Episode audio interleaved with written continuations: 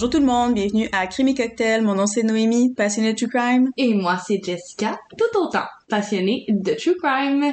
Encore une fois, on est content de vous revoir pour un nouvel épisode. Définitivement, content de savoir que vous êtes toujours au rendez-vous, fidèle semaine après semaine. Un petit rappel que semaine après semaine aussi, nous sommes actifs sur nos réseaux sociaux, que ce soit Instagram, TikTok, Facebook.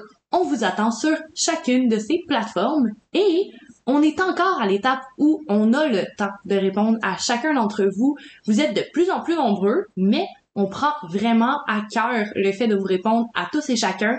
Donc, si vous voulez simplement commenter l'épisode, nous proposer un cocktail que vous aimeriez qu'on puisse boire à votre honneur et vous faire un shout-out, n'hésitez pas, slide in the DMs. Même pour nous, peut-être même nous proposer des cas de true crime, ça pourrait être quand même intéressant. Même si les deux, on a accès à notre euh, messagerie, puis c'est des cas qu'il faut qu'on se surprise l'une à l'autre, mais si jamais ça vous tente, il y a un cas que vous aimeriez, puis que nous, ça nous intéresse, Ben, mettons, on pourrait dire, envoyez-nous des cas de tueurs en série, parce que ça, on les co-anime tout le temps. Donc, euh, ouais, on peut mettre, on peut prendre en note, je sais qu'on a déjà un de nos auditeurs, Chris, qui nous a envoyé un cas de tueur en série qui aimerait qu'on traite. Par contre, c'est un signe zodiaque qu'on avait déjà traité, c'était le signe du poisson.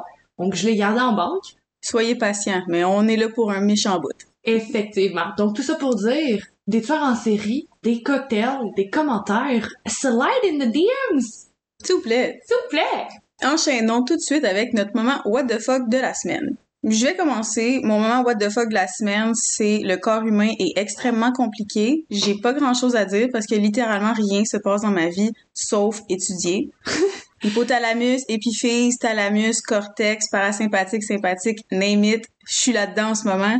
Euh, c'est que le corps humain c'est compliqué. Est-ce que ça fait de moi quelqu'un de vraiment inculte si je n'ai aucune idée des parties du corps que tu viens de nommer? Non, parce que là c'est tout dans le, ben, le système nerveux là. Ah ouais, ok, ok, ouais, j'ai, ok, ouais. Ouais, puis Charlotte à ma coloc parce que j'y parlais de ça un petit peu en breakdown de toutes ces parties-là, puis qu'il fallait que j'étudie ça, puis j'avais pas beaucoup de temps pour tout apprendre ça, puis avoir un examen euh, very shortly, puis en plus j'ai un examen pratique euh, avec ça, pas juste théorique. Puis là, était comme ah oui, hey, j'ai étudié ça, ça telle affaire, c'est telle affaire. J'étais comme non, s'il vous plaît, laisse-moi. j'ai pas besoin de savoir que tu sais déjà tout ça. Moi, je veux faire mon breakdown tout seul. I want to vent and then I want to go cry. Mais si ça peut te faire sentir mieux, ma chère amie, je n'ai aucune idée ce dont il est question et tu m'impressionnes à tous les jours avec tes capacités cérébrales. Merci.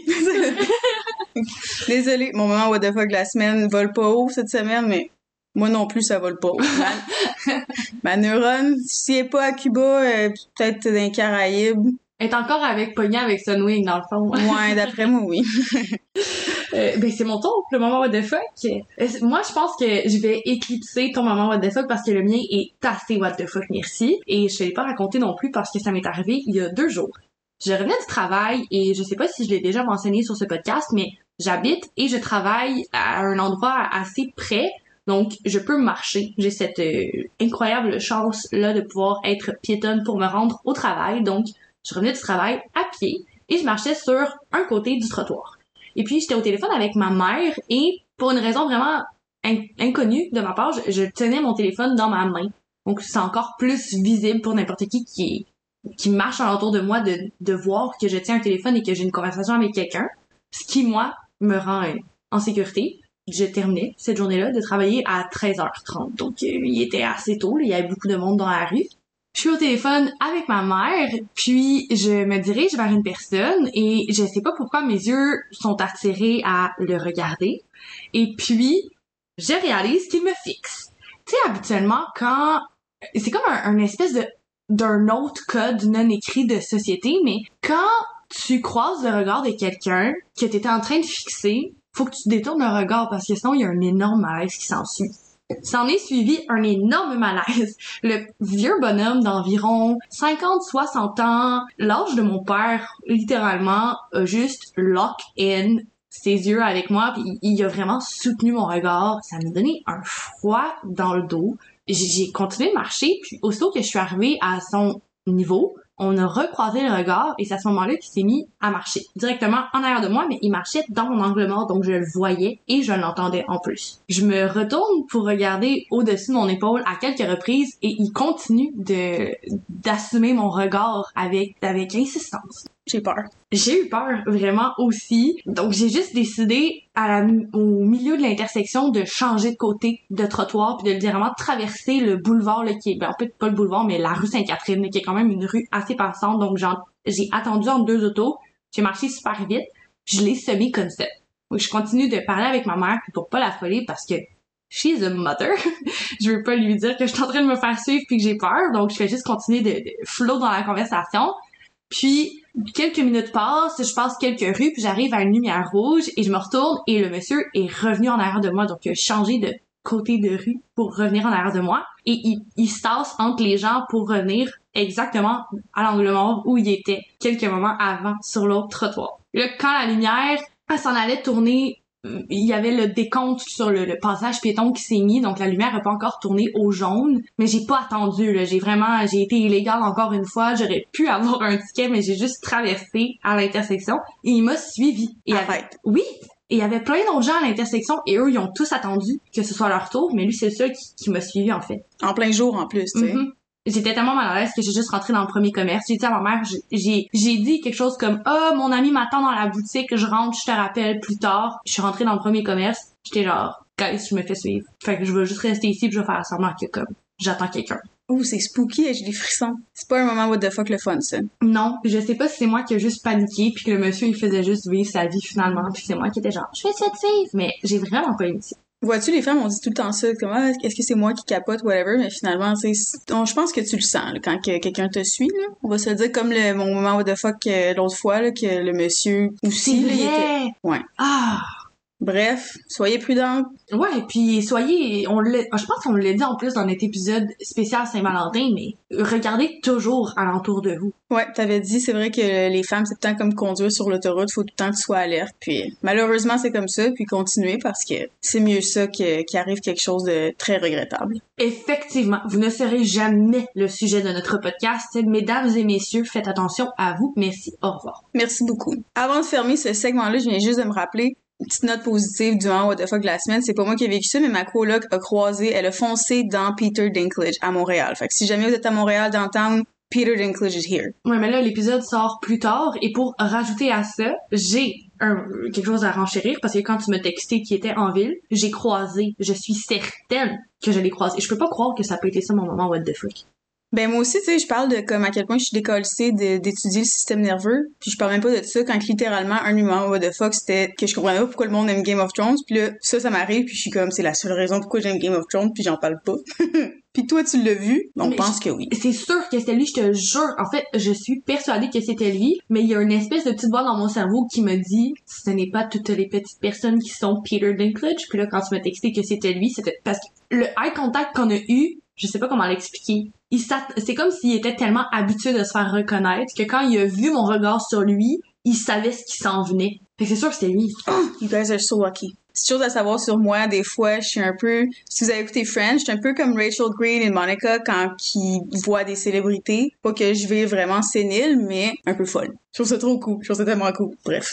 Et je te comprends tellement. Je, petite confidence, travaille dans les médias et jour après jour, je continue d'être starstruck. Je pourrais voir la même célébrité tous les jours et je continuerais d'être complètement ébahie du fait que j'ai cette chance-là de les côtoyer. Patrick Sénécal, Patrick Huard et les personnes de Bon Cop, Bad Cop, si jamais je vous vois, je vais faire un effort, je vous promets que je vais être super calme et gentille. J'adore. On va arrêter de fangirl puis euh, on va passer aux choses sérieuses. Allons-y avec la recette du drink d'aujourd'hui. On boit donc un rum and coke avec une petite twist en l'honneur de notre fidèle auditeur Antoine. Merci pour tes commentaires et ton écoute hebdomadaire. Tu nous as donné une recette, eh bien, on va l'essayer. Charlotte Antoine. Pour le drink, ça va être un once et demi de rhum. Nous, on a pris du rhum brun, deux onces et demi de coke ou Pepsi, tout dépendant quel team que vous êtes. Moi, je suis Coke. Moi aussi. Comme glaçon, on n'utilise pas des glaçons réguliers. Non, non, non. Vous êtes habitués à crémer cocktail. C'est crème et cocktail avec glaçon. C'est ça. Au préalable, on va verser du jus de canneberge rouge dans votre moule de glaçons et, vous l'aurez compris, c'est bel et bien ces glaçons qu'on va utiliser dans le rum and coke. On décore le tout avec une petite lime et voici voilà, voili voilou, vous avez votre rum and coke avec une twist. Shout out à Antoine. Encore une fois. on va donner une note ou on fait... On donne une note en premier. On donne une note en premier. Moi, je pense que je vais donner un solide 8. Parce que comme je l'ai dit, j'apprends à apprécier le rhum, puis les crèmes et cocktails avec glaçons sont vraiment bons. les, les glaçons font toute la différence, ça fait une espèce de slotch dans nos cocktails. J'adore. Et donc, euh, voilà. Ça rapporte juste, il y a juste un petit quelque chose de plus. C'est comme quand tu demandes un extra fromage dans ta poutine, tu sais, il y a juste un petit kick de plus à ta poutine. Ta poutine c'est déjà le fun, mais là t'as un petit kick, mais c'est la même chose avec les glaçons, crème et cocktail, euh, twist. Mais c'est comme quand tu rajoutes de la crème sucrée à la vanille à ton drink au Starbucks. Can't relate, but yes. Moi, bien, vous le savez, j'adore le rhum, j'adore le jus de canneberge, donc I am all here for it. Je donne un solide 8.7. Merci beaucoup, Antoine. C'est très apprécié. Oh oui! Cheers! Chin chin. Donc, je prends le micro pour vous raconter l'histoire de cette semaine. Allons-y tout de suite, ne perdons pas plus de temps. Mes sources pour le cas d'aujourd'hui sont matthewshepard.org, Statista Statistique, kidsbritannica.com, The Guardian, History.com, Wikipedia, Vanity Fair, ABC News, FamousTrials.com, Murderpedia.com et DeathPenaltyProcon.org. On l'a souvent dit, être un membre de la communauté LGBTQ+, présente son lot de défis. En fait, comme je l'ai mentionné dans l'épisode de la semaine passée, il est encore illégal de faire partie de la communauté dans 68 pays. Pour 11 de ces pays, un individu qui s'engage dans un acte sexuel ou même un acte intime avec un autre individu qui partage le même sexe que lui peut recevoir une peine de mort. Une peine de mort. On parle de pays comme l'Iran, l'Arabie Saoudite et le Qatar. Salut Coupe du Monde et tous les influenceurs qui sont allés promouvoir ces pays? Je vous l'accorde, c'est pas vraiment des pays qui sont avancés en matière de droits humains. On parlera même pas du droit de la femme. Je dois souligner, en ce qui est du Qatar, plusieurs sources affirment que les relations homosexuelles sont sujettes à des peines de mort, tandis que d'autres affirment qu'elles sont sujettes à des peines de prison qui peuvent aller jusqu'à 7 ans. Donc, les données sont assez contradictoires à ce niveau-là, mais moi je me demande, est-ce que les données ont été corrigées en vue d'attirer un plus grand public pour la Coupe du Monde? À suivre. Aujourd'hui, je vous apporte ni au Qatar, ni en Iran, ni en Arabie Saoudite. Je vous amène chez nos bons vieux voisins du Sud, les États-Unis. S'ennuyait quasiment deux, hein? Pas vraiment le temps. Selon la définition canadienne, un crime de haine, c'est une offense criminelle commise contre une personne ou contre une propriété qui est basée strictement sur la race de la personne, sa religion, sa nationalité, ses origines ethniques, son orientation sexuelle, son genre ou son handicap. En 2022, le taux de crime de haine a augmenté d'au moins 18% juste dans l'État de New York aux États-Unis. À l'ère du wokisme, des gens qui se lèvent haut et fort pour exterminer la haine, les crimes ne cessent d'augmenter. Imaginez le lot de difficultés que ça peut apporter de faire partie de l'une de ces minorités dans les années 1980. Matthew Wayne Shepard voit le jour le 1er décembre 1976, ce qui fait donc de lui un Sagittaire. Il voit le jour dans la ville de Casper, dans l'État de Wyoming, aux États-Unis. Un vrai de vrai Sagittaire, c'est littéralement un enfant soleil. Il pétille et partout où il va, il se fait remarquer. De manière très positive, il transmet sa joie de vivre à quiconque l'aborde et il tente de tisser des liens avec tous les gens qu'il rencontre. Il grandit au sein d'une famille très aimante et qui est très très très proche, on peut le redire, une famille tissée serrée. On le dit souvent, mais c'est une réalité qui existe vraiment. C'est vraiment un terme qu'on utilise beaucoup au Québec. Puis eux, c'est vraiment ça. Ils sont super proches, ils sont fusionnels et c'est tant mieux pour eux. Quoi de mieux pour un enfant que de grandir au sein d'une famille aimante et saine? Les deux parents de Matthew, Judy et Dennis, sont un couple très patient et très aimant. Ils accueillent un deuxième enfant en 1981 et ils vont le prénommer Logan. Matthew y est comblé, tout comme ses deux parents. Lorsque Matthew débute son parcours scolaire, il continue de se faire remarquer, mais pour des raisons différentes. Il a une carrure assez maigrichonne, peu musclée et, selon les gens de son époque, il est très féminin. Et donc, il se fait persécuter.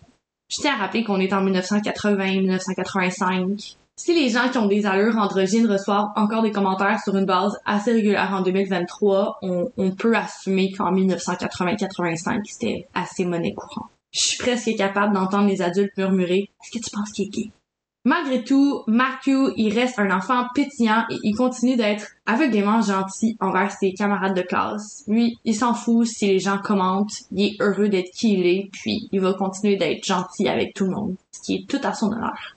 Initialement, il comprend pas vraiment pourquoi les gens sont méchants avec lui. Tout ce que lui sait, c'est qu'il souhaite être apprécié et qu'il va tenter du meilleur de ses capacités de naviguer au travers de la scolarité sans trop se faire persécuter.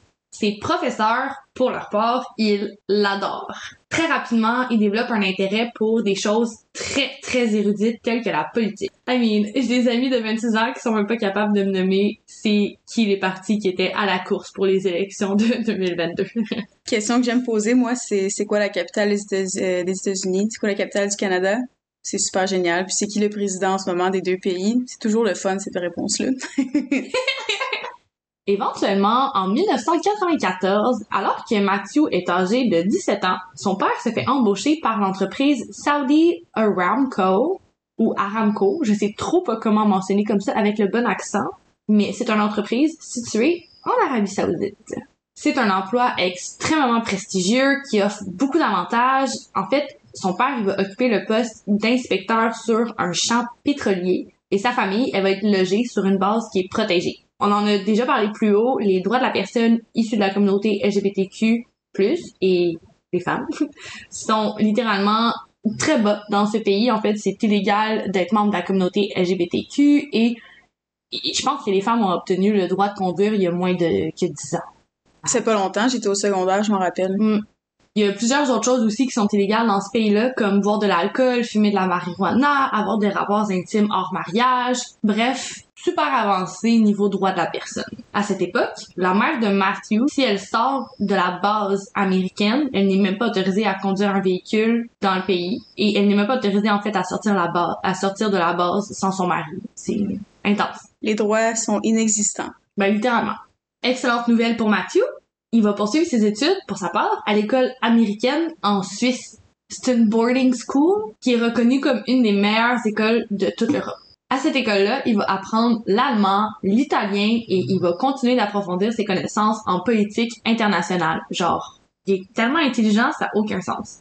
Un an plus tard, alors qu'il est âgé de 18 ans, il va graduer de cette école et il va obtenir son diplôme d'études secondaires. Vous l'aurez compris, le Matthew, c'est un prodige extrêmement intelligent. Il va donc obtenir sa lettre d'acceptation pour l'université du Wyoming, qui est son état natal. Là-bas, il va aller étudier en relations internationales, en sciences politiques avec une mineure en langue. Very impressive. Il a un brillant avenir devant lui. Ses parents, son frère, tous ses amis sont vraiment fiers, euh, avec raison. C'est flou pour moi à quel moment exactement est-ce que Matthew il s'est mis à comprendre qu'il était pas attiré envers les femmes, mais le fait est qu'à l'âge de 18 ans, alors qu'il rentre à l'université, il s'est déjà découvert, il est homosexuel et il en est très très fier. Good for him. Vraiment. Il le crie pas sur tous les toits. Il, il est assez discret avec son, son homosexualité, mais puisqu'il a une apparence moins, entre guillemets, masculine, il s'est fait souvent questionner sur sa sexualité et il tente aucunement de la cacher. Ses amis vont dire de lui qu'il démystifie les tabous reliés à l'homosexualité et qu'il est encore toujours un petit soleil ambulant. Tout le monde s'en fout avec qui il couche. Du moins, presque tout le monde. Niveau scolaire, il continue d'exceller et de s'impliquer énormément. Il se fait nommer comme représentant pour le conseil environnemental du Wyoming. C'est vraiment pas rien, là. En 1995, une opportunité en or se présente pour Mathieu. Un voyage scolaire au Maroc. Ma cousine est allée là puis elle a full aimé ça. Stéphanie, qui écoute tous nos épisodes, Charlotte à toi, te rencontrer, ton amour, et t'as eu littéralement une scène de premier baiser digne d'un film au Maroc. Le Maroc, ça ça a l'air insane. La nourriture marocaine aussi. Ah, wow. Ah, don't even get me started. Bref, pour toutes ces raisons et probablement bien d'autres, Matthew est très très très très excité de se rendre au Maroc, particulièrement en voyage scolaire avec tous ses amis. C'est avec un grand enthousiasme, comme je viens de le dire, qu'il va embarquer dans l'avion et il est sincèrement convaincu qu'il s'apprête à vivre l'expérience de sa vie. Une expérience, il en vit une, mais elle est vraiment traumatisante. Il va se faire violer par un groupe de locaux et il va se faire battre violemment. Est-ce que ça a rapport avec son homosexualité ou on le sait pas? À 100%. Fait que le violer parce qu'il est homosexuel, ça, ça fait pas d'eux des homosexuels qui violent l'autre personne? Apparemment non. Belle logique. On comprendra que lorsqu'il revient à la maison, il est horriblement blessé, complètement brisé et surtout, il, souffre d'un choc post-traumatique, comme beaucoup de personnes qui ont vécu des agressions, que ce soit physiques ou psychologiques.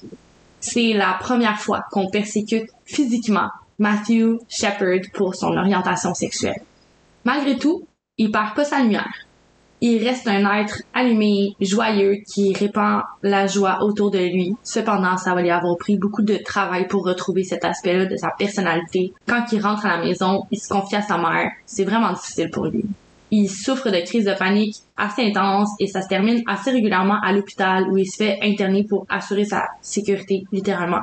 On craint pendant quelques temps qu'il commette l'irréparable. On ne sait pas s'il va être capable de s'en remettre. Puis, au bout de quelques mois, ça devient de plus en plus facile. Il se remet très, très doucement de cette agression, continue sa vie, ses études et surtout son combat pour rendre le monde meilleur. Il laisse pas cette étape de sa vie derrière lui, mais il apprend à vivre avec les cicatrices causées par cet événement. Comme en fait toutes les victimes d'agressions sexuelles, personne ne s'en remet jamais. Les victimes apprennent à vivre avec la douleur et avec les souvenirs, mais elles n'oublient jamais. Les années passent et Mathieu continue d'être un excellent élève à l'université et il continue de bâtir son avenir qui, je tiens à le souligner encore une fois, est plus que prometteur. Niveau émotionnel, il continue de se battre avec les démons qu'il a rapportés avec lui de son voyage au Maroc, mais il continue somme toute d'être le petit rayon de soleil qu'il est. Souvent, il sort avec ses amis et il va prendre quelques verres et quelquefois de la drogue. Loin de moi l'envie de banaliser la consommation de Matthew, mais sincèrement, je trouve que ça fait un peu partie du cycle de la vie de tester ses limites. On, le sait tous que l'université, le cégep, c'est un temps dans lequel on consomme souvent de l'alcool, parfois même certaines drogues. Je suis pas en train de banaliser ça. Be safe, et consommer jamais de manière abusive, mais le fait est que c'est normal de tester ses limites. Tant que c'est dans un endroit qui est sécuritaire, puis moi c'est ça que mes parents m'ont toujours dit qu'ils aimaient mieux que je boive une bière dans le sous-sol chez moi que, que je fasse ça dans un champ nowhere à 20 minutes de chez nous avec plein d'inconnus puis du monde que je trosse pas. Ben oui, tellement tant que c'est bien encadré, que vous avez les ressources nécessaires pour le faire, je pense que ça fait juste partie du cycle de la vie de, de vivre ces expériences. Mon père l'a toujours dit, tout ce qui est pas bon dans la vie, c'est ce qui est fait dans l'excès. Cheers to that. Je t'amène au soir du 6 octobre 1998. Matthew prend place au bar du Fireside Lounge à Laramie, qui est une ville toujours située dans l'état du Wyoming aux États-Unis. Il sirote tranquillement son verre il est âgé de 21 ans à ce moment-là et c'est complètement légal pour Mathieu d'être assis au bar et de consommer une bière tranquillement. Son verre se remplit, puis se remplit encore et il finit complètement sous. Entièrement conscient qu'il est vraiment pas capable de ni conduire son véhicule ni revenir à pied de ses propres moyens, il continue de picoler tranquillement tout en se disant qu'éventuellement, ben, il va devoir retrouver chemin vers son domicile. C'est alors que Matthew va se faire aborder par deux hommes, Aaron McKinney et Russell Henderson. Ces deux hommes, ce sont deux hommes hétérosexuels de 21 ans et qui ont une vie très, très teintée par le crime et par la misère, mais surtout par la violence. Aaron McKinney il a grandi avec un père absent. Son père conduit des camions à travers les États-Unis et donc il avait pas vraiment de temps à consacrer à sa famille, et sa mère occupe un emploi qui lui prend également beaucoup d'énergie. Elle est infirmière. Un jour, ses parents vont divorcer d'un divorce assez mouvementé. An ugly divorce, comme on dit en anglais. Puis sa mère va décider qu'elle a besoin de reprendre confiance en elle après tous les déboires émotionnels qu'elle va avoir ressentis pendant cette séparation et c'est ce qu'elle va faire. Elle va donc se poser sur la table d'opération prête à recevoir une chirurgie plastique. Et elle va en décéder. Je m'en allais justement dire, viens pas me dire qu'elle va en décéder parce que je sens que c'est sans ligne là. Elle en est décédée. La chirurgie était botched, comme on dit encore une fois en anglais, donc. Euh, n'importe quelle chirurgie, dès que vous vous mettez endormi, vous courez un risque de décéder de cette dite chirurgie. Donc faites attention et faites des choix vraiment consciencieux quand vous voulez avoir une chirurgie. Just saying. Définitivement, et juste mentionné pour certains influenceurs de se faire poser des seins dans un pays où ce que ça charge moins cher, c'est possible qu'après tu te ramasses avec des seins texturés. C'est donc pratiquement orphelin que Aaron va vivre son adolescence. On va lui donner, là, c'est assez traumatique comme expérience à vivre back to back et le début de sa vie adulte est assez mouvementé. Je, je n'enlève rien à ce fait-là. Lorsque Aaron va faire la rencontre de Russell, il comprend rapidement qu'ils vont devenir de très bons amis, notamment à cause du fait que les deux ont un bond qui se forme au travers de leur traumatisme assez commun. Éventuellement, Aaron va rencontrer une jeune femme du nom de Kristen Price. C'est flou pour moi s'il va avoir son premier enfant avec cette dame-là, mais le fait est qu'au moment où il croise chemin de Matthew Shepard, Aaron McKinney est en couple avec Kristen Price et qu'il a un enfant d'environ un an. Petite mention importante, il y a aussi de gros, gros, gros problèmes de consommation et donc de gros problèmes monétaires. Quelques jours avant sa rencontre avec Matthew, il va avoir obtenu un pistolet qu'il compte vendre pour pouvoir s'obtenir de la méthamphétamine. Pour ce qui est de Russell Henderson, son enfance n'est pas moins ajustée. Lorsqu'il voit le jour, sa mère est à peine adolescente et elle a de gros problèmes de consommation d'alcool. Il connaît aucunement l'identité de son père et il passe son enfance à voir sa mère enchaîner ses petits copains. Pardon si vous avez entendu les griffes de Hagrid, il est dans la pièce avec nous. Et voilà, désolé. Il veut participer un petit peu. Sauf que ces petits copains dont je viens de parler sont majoritairement pris dans le même cercle vicieux de consommation d'alcool et donc ils sont souvent vraiment violents et particulièrement envers sa mère. Donc, Russell va passer son enfance à voir sa mère se faire battre, se faire violer à maintes et maintes reprises et à quelques reprises, les petits amis de sa mère vont même s'en prendre à lui. C'est horrible définitivement, c'est sûr que c'est vraiment pas optimal pour le développement d'un enfant.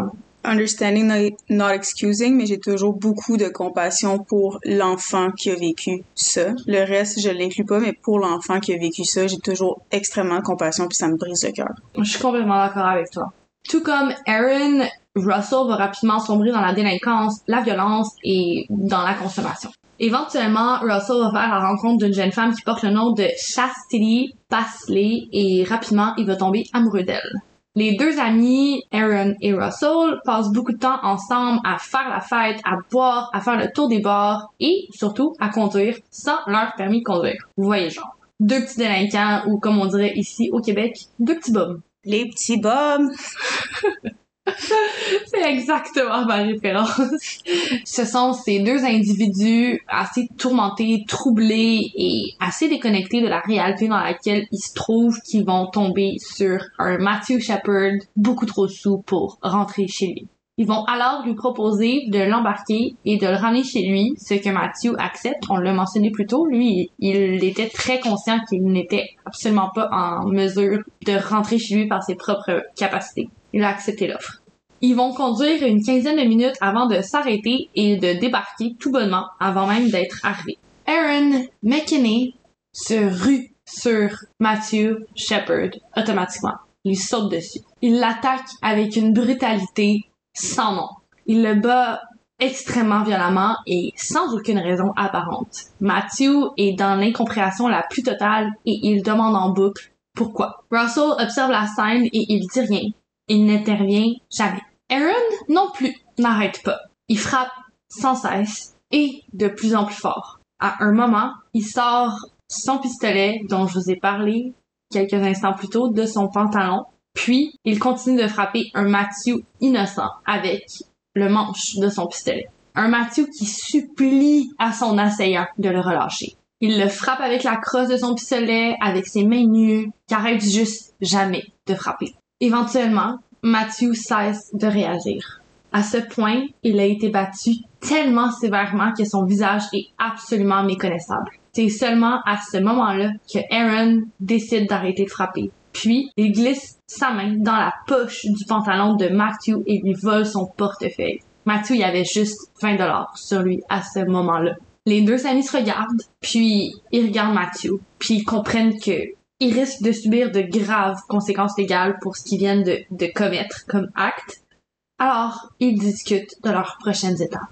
Aaron insiste pour ramener Matthew chez lui alors que Russell refuse. Ils vont alors prendre l'horrible décision d'attacher Matthew à une clôture. Il était attaché à une clôture. À ce moment-là, Matthew est encore en vie. Ils vont lui voler ses souliers, puis quitte, juste comme ça. Matthew va rester dans cette position, battu, en agonie, attaché sur la clôture, pendant 18 heures. 18 putains d'heures. C'est un citoyen qui est en train de faire son jogging matinal qui a fait l'horrible découverte. Au début, il pensait que c'était un épouvantail qui était accroché à une clôture. Est-ce que tu peux imaginer l'état dans lequel Matthew était si un autre humain l'a mépris pour un épouvantail? Une phrase qui m'a absolument brisé le cœur, c'est la phrase qui décrit dans l'état dans lequel on a retrouvé Matthew. J'y vais. Citation ouverte. Il avait été battu tellement intensément que son visage était complètement couvert de sang, sauf aux endroits où le sang avait été partiellement effacé par ses larmes. Ferme la citation. On va transporter Matthew au centre hospitalier le plus près, puis on va réaliser que ses blessures sont vraiment trop sérieuses et on va le transporter dans un autre centre d'urgence au centre hospitalier du Colorado. Donc, apparemment qu'au Colorado, il y avait des expertises auxquelles il n'y avait pas accès au Wyoming et c'est pour ça qu'il a été transféré. Les nombreux coups qu'il a reçus à la tête ont tellement endommagé le cerveau de Matthew qu'il est complètement parti. Son cerveau, il envoie plus les signaux nécessaires à son corps pour le maintenir en vie. Et s'il survit, il va être complètement léthargique pour le reste de sa vie. Il est maintenu en vie artificiellement pendant six jours et c'est le 12 octobre 1998 que Matthew Shepard va rendre l'âme. Les proches de Matthew crient automatiquement au hate crime. Par contre, ce n'est pas encore un terme qui est connu à ce moment-là ou qui est reconnu légalement. Tout le monde dans l'entourage de Matthew est persuadé qu'il a perdu sa vie à cause de son orientation sexuelle et plus précisément à cause du fait qu'il ne remplissait pas les standards de masculinité de l'époque. Ses amis, sa famille, tout le monde en est persuadé. Des vigiles, des lampions vont être allumés au travers des États-Unis en l'honneur de Matthew Shepard. Pour en revenir au soir de l'horrible attaque, les deux assaillants vont appeler leurs conjointes respectives en panique. Ils vont automatiquement avouer avoir commis le meurtre de Matthew Shepard et ils ont absolument aucune idée qu'il est encore vivant et qu'il souffle le martyr. Leurs conjointes respectives prennent la décision de les soutenir et de les protéger. Ce qui fait donc d'elles des complices dans le meurtre de Matthew Shepard parce que breaking news, de ne pas dénoncer un acte criminel fait automatiquement de vous un complice. Les policiers enquêtent et éventuellement ils vont retracer le chemin vers les deux individus tordus qui ont commis ces horribles gestes. C'est en novembre 1998 un mois après les horribles événements que les autorités policières vont passer les menottes à Aaron McKinney et Russell Henderson. On that one, good fucking job. Good job. Thank you. En plus que c'est pour quelqu'un qui est d'une minorité, c'est vraiment impressionnant, surtout pour ces années-là. En un mois, yet again, good job. Vraiment. Lors de mes recherches, je suis tombée sur le transcript de chacun des mots qui ont été prononcés dans la chambre d'interrogation. Genre, j'ai littéralement eu tout le questionnaire et toutes les réponses qui ont été données dans la chambre d'interrogation. Est-ce que tu sais à quel point c'était intéressant? Ça devait être incroyable. Je vous ai d'ailleurs donné le lien dans mes sources. Si jamais vous voulez avoir le lien exact de la page, écrivez-nous dans nos DM. Ça va me faire plaisir de vous le partager. Mais je vous ai fait un petit retranscrit d'une partie que je voulais absolument, absolument vous partager. Que ça me complètement choquée et ça m'a confirmé que McKinney était probablement homophobe. McKinney dit au policier Some kid voulait qu'on le ramène chez lui. Le policier lui demande Il avait l'air de quoi Hmm, comme un queer. Such a queer dude. Alors le policier demande Il a l'air d'un queer Good question, police officer. Ça a l'air de quoi quelqu'un dit Je peux-tu savoir? On peut-tu me dire? Props to him. Sérieux. Alors, McKinney répond Oui, comme une tapette, tu sais les mots a réellement employés sont like a fag, you know, mais je trouvais que la meilleure traduction pour fag, c'était tapette parce que le mot en F ou le mot en T, c'est fucking non. You don't say that. Non. Rainbow Gauthier, fuck you. C'est qui? C'est un wannabe influencer qui a dit que Patrick Huard, c'était une tapette à toupette. Alors le policier va juste répondre OK. Et McKinney renchérit. Il voulait qu'on le ramène chez lui et je m'en foutais qu'il soit queer, tu sais. Russ a dit qu'il avait l'air d'un queer, mais moi, j'en avais rien à foutre. Je me suis dit, the kid is drunk, on le ramène chez lui. Et plus loin dans l'entrevue, il renchérit. Quand on est arrivé dans sa rue, le mec a commencé à toucher mes cuisses et mes parties génitales. Je sais pas ce qu'il essayait de faire, mais j'ai cassé sa gueule. Je pense que je l'ai tué. Il a aussi dit, je ne sais pas pourquoi j'ai commis ces actes. Je vous épargne la suite, mais comme je l'ai dit, je vous recommande fortement d'aller consulter la page Famous Trials de Matthew Shepard. Les réponses sont à glacer le sang. Puis je vous ai juste donné une infime partie, mais l'interview a duré vraiment longtemps. C'est vraiment troublant. On saura jamais vraiment ce qui s'est passé ce soir-là. Est-ce que Matthew a réellement fait des avances à Aaron ou est-ce que c'était un prétexte pour essayer d'excuser ce meurtre? Je pense que vous savez où ce que je me situe dans, dans les chaînes de théorie du complot. Je pense sincèrement que Matthew Shepard a perdu la vie parce qu'il était différent et que ça se voyait. Après ma mort, les deux meurtriers sont inculpés pour vol aggravé, tentative de meurtre et enlèvement.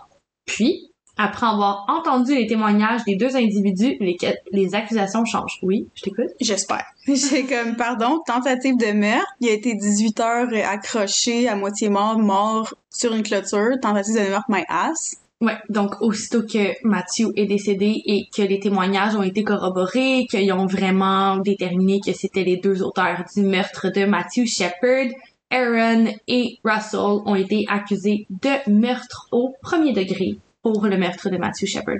Le temps que l'enquête se fasse. Parce que c'est sûr que quand on raconte ça dans un podcast d'une heure, c'est facile, ça va vite et tout, mais ça prend quand même du temps, des mois, des semaines, des années, des fois. Je comprends ça. Et eux, ils l'ont fait en un mois. Donc, euh, props to them again. Voilà.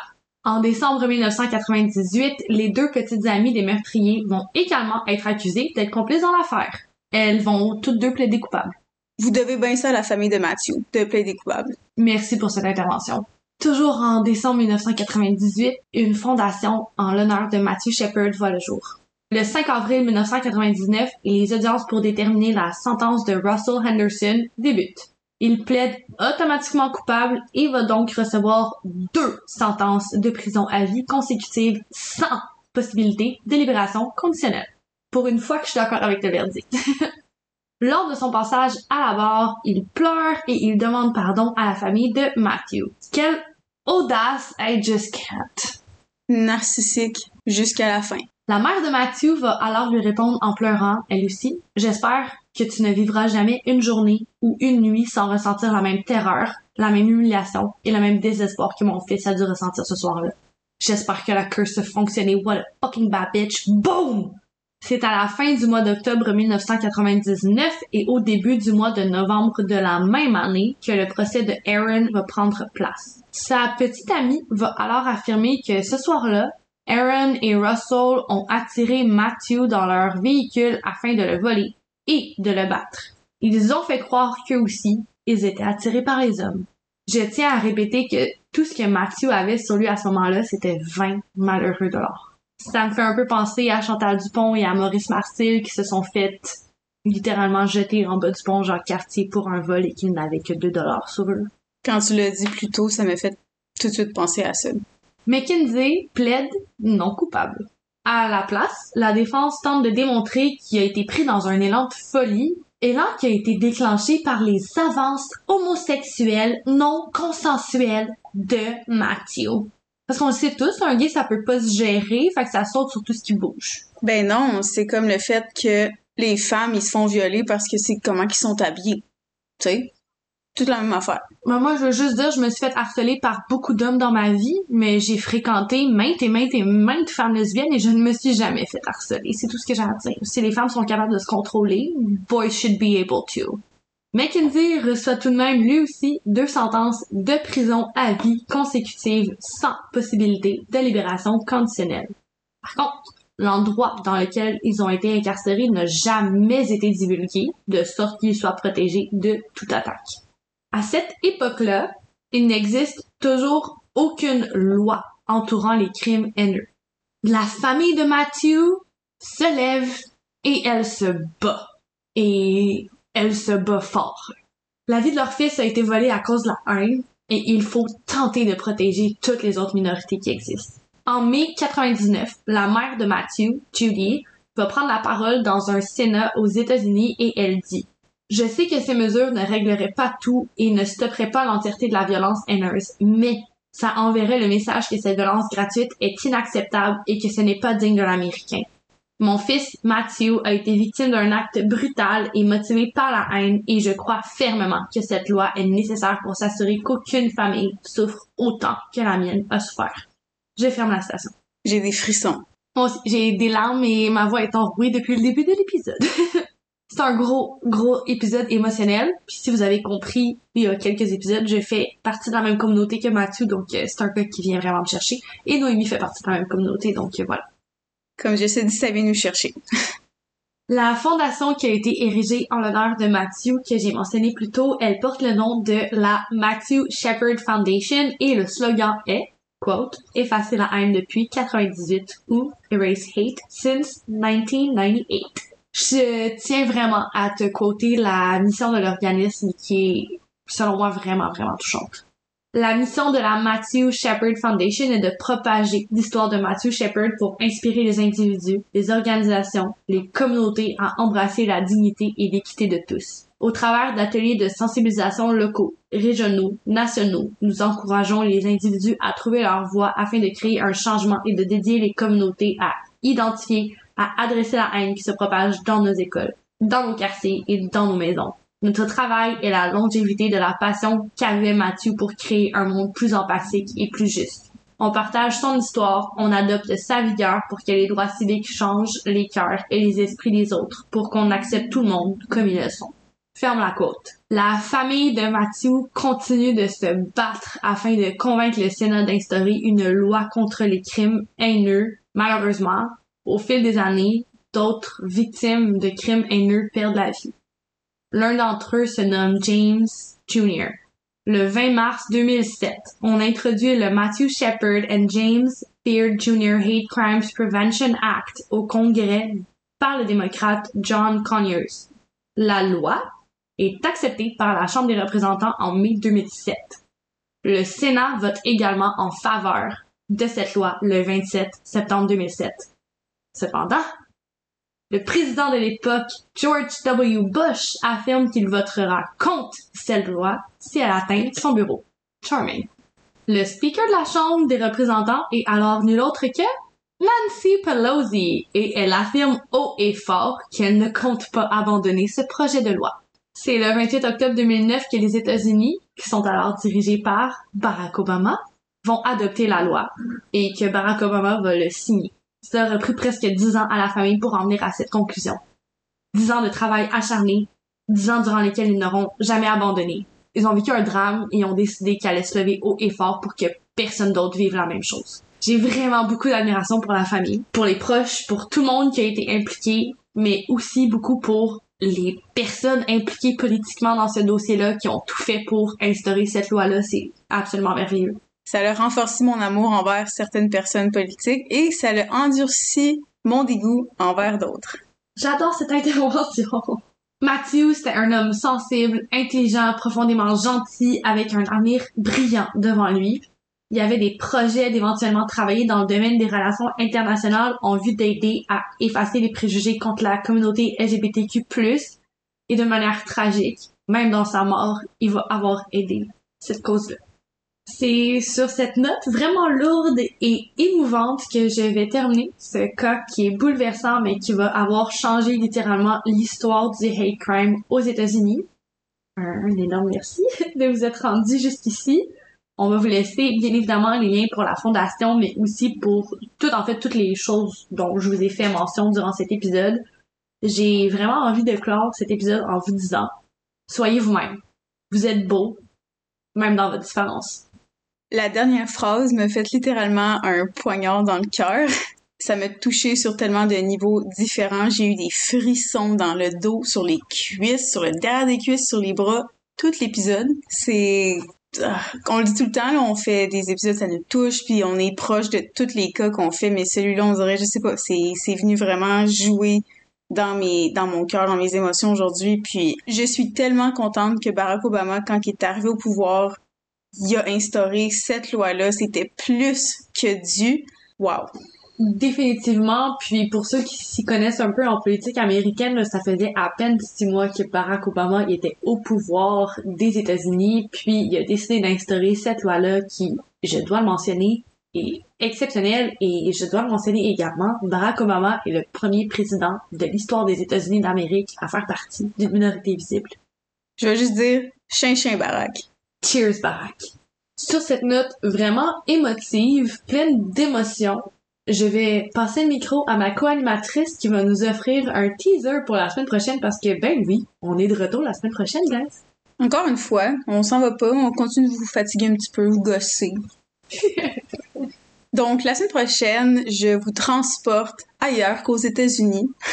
Il y a des affaires un petit peu spéciales qui se passent ailleurs qu'aux États-Unis, même si généralement c'est pas mal beaucoup là-bas qu'on fait nos cas, for obvious reasons. Bref, mon cas va vraiment toucher à pas la fragilité des femmes, mais les rêves des femmes quand, quand on est jeune, on veut voyager, puis on a quand même une certaine, euh, on se sent quand même tout le temps un peu en danger, on est tout le temps vraiment très très très sécuritaire, puis on regarde tout le temps derrière notre épaule, comme que j'ai dit tantôt puis que tu as dit dans l'épisode d'avant que c'est comme si on conduisait sur une autoroute 24/7. Mon cas va toucher ça. Puis c'est une femme qui déménage dans son pays de rêve et son rêve ne se réalise pas. Puis ça englobe beaucoup de choses, mystère, crime, plus de mystère encore, une célébrité. C'est vraiment, moi quand j'ai découvert ce cas-là, ça m'a mis en bas de ma chaise, littéralement. Donc, je suis très, très contente de pouvoir parler de ce cas-là et de pouvoir donner une voix à un cas qui est pas tellement discuté que j'ai dû parler à un de mes amis qui habite dans ce pays-là. Je vous dis pas c'est quel pays parce que je veux pas que vous allez chercher puis essayer de gâcher la surprise. Mais j'ai parlé à un de mes amis qui m'a envoyé des articles directement de ce pays-là que j'ai dû traduire et qui m'a aidé à traduire aussi. C'est un cas extraordinaire malheureusement dans toutes les mauvaises façons, mais extraordinaire quand même. Puis je suis contente de pouvoir donner une voix ici au Québec, au Canada, pour ce cas-là, à un cas qui est malheureusement pas encore résolu, puis j'ai très très hâte de vous en parler la semaine prochaine. Et comme Noémie l'a dit, ne soyez pas assis sur une chaise parce que vous allez en tomber, mesdames et messieurs. Alors, le prochain podcast, on l'écoute debout, ok? S'il vous plaît, là, on veut... Même Titi tombe en bas de sa chaise. Alors, on se dit la semaine prochaine à... Crème et cocktail. Cheers, guys! Chien, chien!